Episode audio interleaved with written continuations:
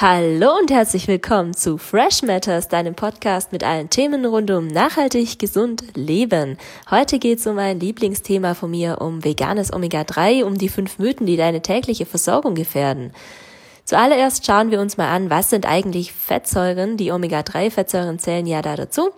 Fettsäuren sind das, was man im allgemeinen Sprachgebrauch unter Fett versteht. Und Fette verbergen sich zum Beispiel in Samen, Nüssen, tierischen Produkten, Ölen, Fetten, also eigentlich in vielem, mit dem wir unsere tägliche Nahrung zubereiten. Das heißt schon, ähm, da können wir mal ganz genau hinschauen, wie machen wir das denn eigentlich?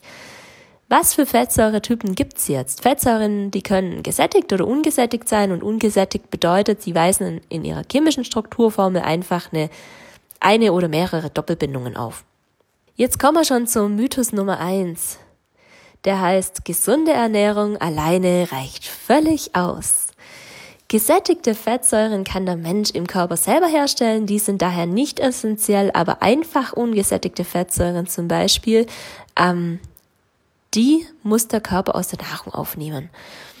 Die am häufigsten vorkommende einfach ungesättigte Fettsäure, zum Beispiel die Ölsäure, die dient in unseren Zellmembranen als Energiequelle und die hat möglicherweise auch einen positiven Einfluss auf das schlechte Cholesterin, also das LDL-Cholesterin in unserem Blut. Ölsäure bezieht der Mensch aus der Nahrung, zum Beispiel aus Olivenöl, aus High-Oleic Sonnenblumenöl oder aus Rapsöl. Jetzt habe ich gerade gesagt Cholesterin und das müssen wir uns auch nochmal genauer anschauen. Die wenigsten Menschen kennen nämlich den Unterschied zwischen HDL-Cholesterin und LDL-Cholesterin. Das HDL-Cholesterin, das hebt die Wirkung vom LDL-Cholesterin ähm, in unserem Blut auf und deswegen ist ähm, ein Gleichgewicht zwischen diesen beiden Cholesterinwerten im Blut wünschenswert. Wenn jetzt ein Überschuss an LDL-Cholesterin gemessen wird, dann wird es als Ursache für koronare Herzkrankheiten in Betracht gezogen. Und das ist dieses Cholesterin, über das im Sprachgebrauch allgemein gesprochen wird. Mehrfach ungesättigte Fettsäuren sind die Fettsäuren, die uns heute genauer interessieren. Die kann der Körper nicht selber herstellen, deswegen sind diese Fettsäuren essentiell und die bekanntesten essentiellen Fettsäuren sind Omega-3 und Omega-6-Fettsäuren. Von den Omega-3-Säuren wollen wir uns die Linolensäure, die ALA, außerdem EPA, DPA und DHA genauer anschauen. Und Omega-6 kennt man als Linolsäure, also nicht verwechseln. Linolsäure ist Omega-3 und Linolsäure ist Omega-6. Als Fazit kann man sich also einfach schon mal merken, gesunde Ernährung alleine reicht nicht aus, sie muss auch ausgewogen sein. Und das ist bei vielen Menschen aufgrund der Hektik und dem Stress im Alltag meist nicht möglich. Mythos Nummer zwei: Alle Menschen benötigen gleich viel Omega-3 alle Menschen sind ein DIN A4-Blatt, könnte man auch sagen. Ist aber nicht so. Jetzt schauen wir uns erstmal an, wofür benötigt der Mensch überhaupt die Omega-3 und Omega-6-Fettsäuren.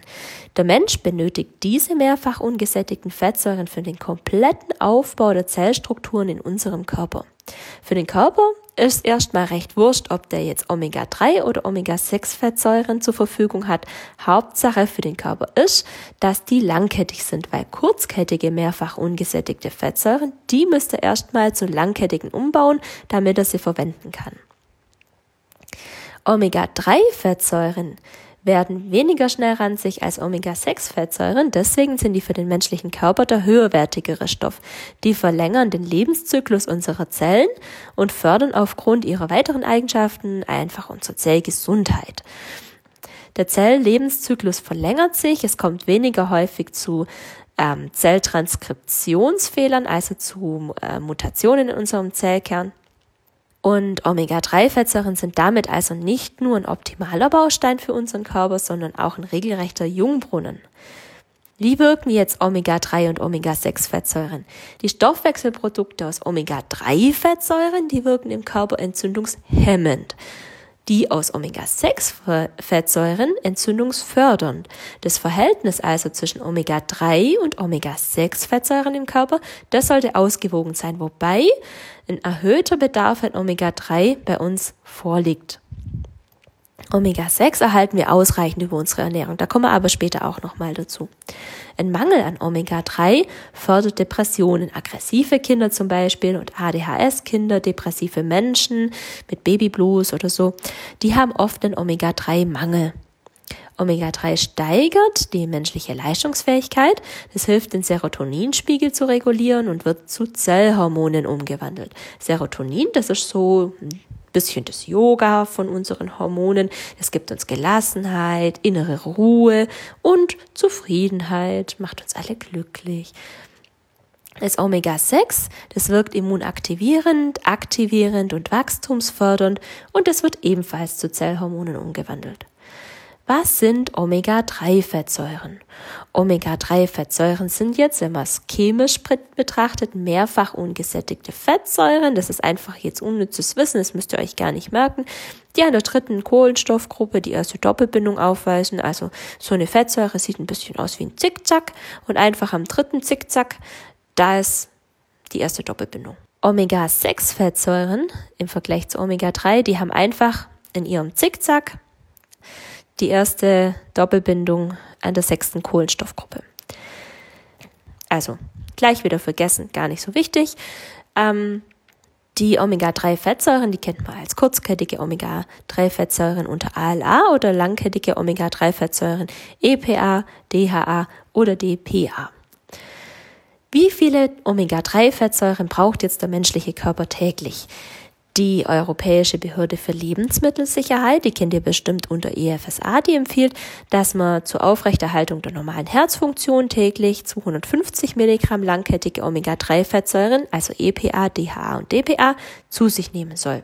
Aber Schwangere, die benötigen die doppelte Menge, also mindestens 500 Milligramm langkettige Omega-3-Fettsäuren täglich. Als Fazit kann man also sehen, dass es darauf ankommt, wie man sich ernährt, ob man Sport treibt, ob man schwanger ist, ob man im Wachstum ist oder ob man aus anderen Gründen häufiger ne-, neue Zellen produziert, also durchschnittlich erwachsen. Es kann ja zum Beispiel auch eine Operation gewesen sein. Mythos Nummer drei: Veganes Omega-3, das hole ich mir aus hochwertigen Ölen.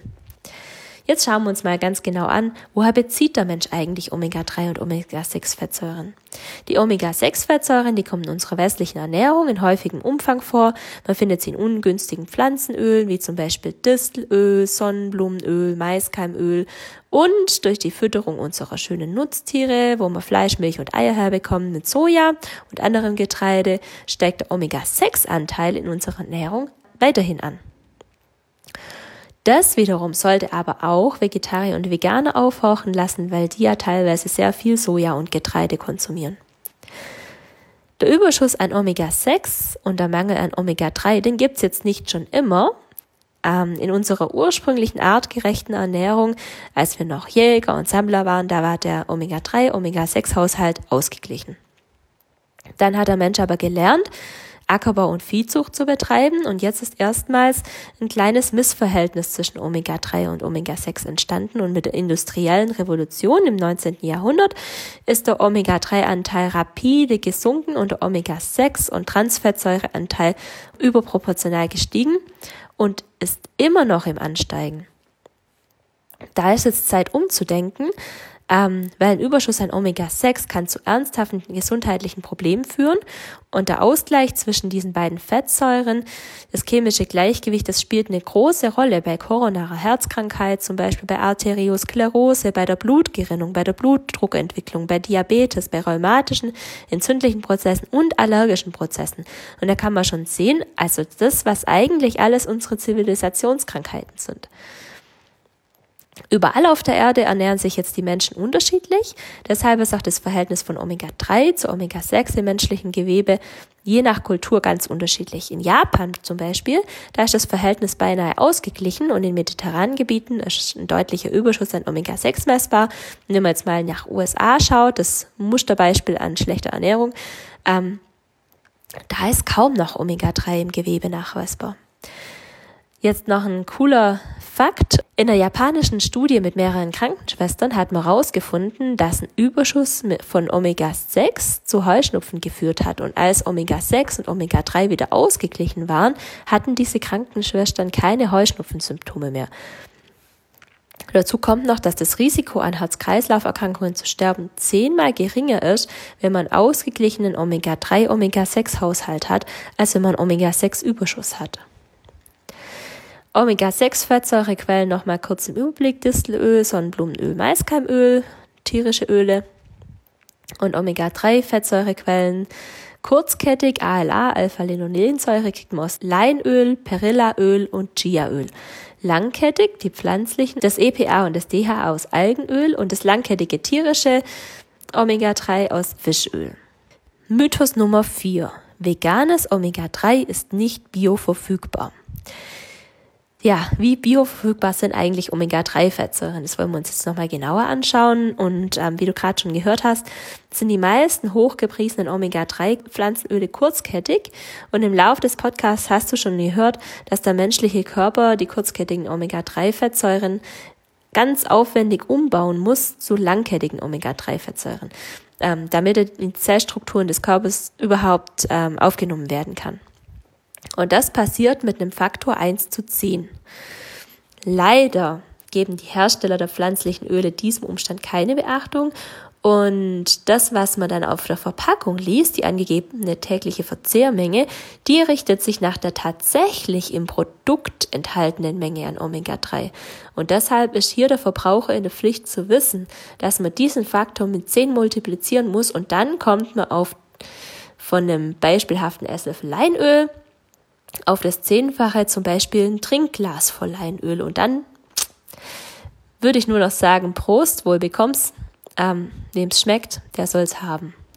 Veganes Omega-3 als Fazit aus Pflanzenölen ist zwar bioverfügbar, aber das muss zuerst aufwendig vom Körper umgebaut werden, dass er es verwenden kann.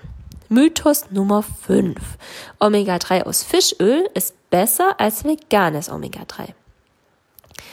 Aus Fischöl kann das langkettige Omega-3-Öl gewonnen werden, aber der Fischölkonsum hat mehrere unangenehme Begleiteigenschaften. Erstens, Dafür muss ein Fisch sterben. Das allein ist ja schon schlimm genug. Aber zweitens wird mit der Überfischung der Meere ein ganzes Ökosystem zerstört und es reicht hin bis zur Erderwärmung und zu Klimaflüchtlingen, also bis rein in unsere tägliche Politik. Und drittens, wenn jetzt diese beiden ersten Punkte nicht schlimm genug wären, kommt noch die enorme Schadstoffbelastung durch Schwermetalle, Mikroplastik, Hormone, Antibiotika zum Fischkonsum dazu. Und diese Stoffe, die sind fettlöslich und die finden daher in großen Mengen in Omega-3-Fettsäuren aus Fisch. Für Schwangere und für Kleinkinder ist das also nicht der ideale Weg, weil Schwermetalle sind dafür bekannt, dass sie Gehirn- und Nervenzellen schwer schädigen können. Und auch ich als Erwachsene muss sagen, auf das Ernährungsabenteuer möchte ich mich wirklich nicht einlassen. Woher bezieht jetzt aber der Fisch seinen hohen Gehalt an Omega-3? Das weiß man schon recht lange. Der bekommt die aus Algen. Allen voran aus der Mikroalge Schizochytrium, weil die enthält in einer großen Menge DHA und EPA. Und als Fun Fact, ähm, wenn es interessiert, wer Algen isst, der meint ja, dass die fischig schmecken. Aber eigentlich ist es genau andersrum, weil der Fisch, der schmeckt algig. Pflanzenfressende Fische, die fressen Algen und fischfressende Fische fressen pflanzenfressende Fische und schmecken also noch algiger. Als Fazit kann man also festhalten, dass veganes Omega-3 aus Algen genauso gut bioverfügbar ist wie das aus Fischöl, aber das aus Fischöl hat so viele unangenehme Begleiterscheinungen, dass der gesundheitsfördernde Aspekt von Omega-3 bereits wieder vernachlässigbar ist. Die optimale Wahl ist Omega-3 aus Algen. Das war's auch schon wieder für heute. Ich wünsche euch eine wunderschöne Woche und freue mich aufs nächste Mal. Ich hoffe, es hat euch Spaß gemacht. Lasst mir gerne eine Bewertung da. Am liebsten natürlich fünf Sterne. Und ich freue mich auf bald. Eure Isabel.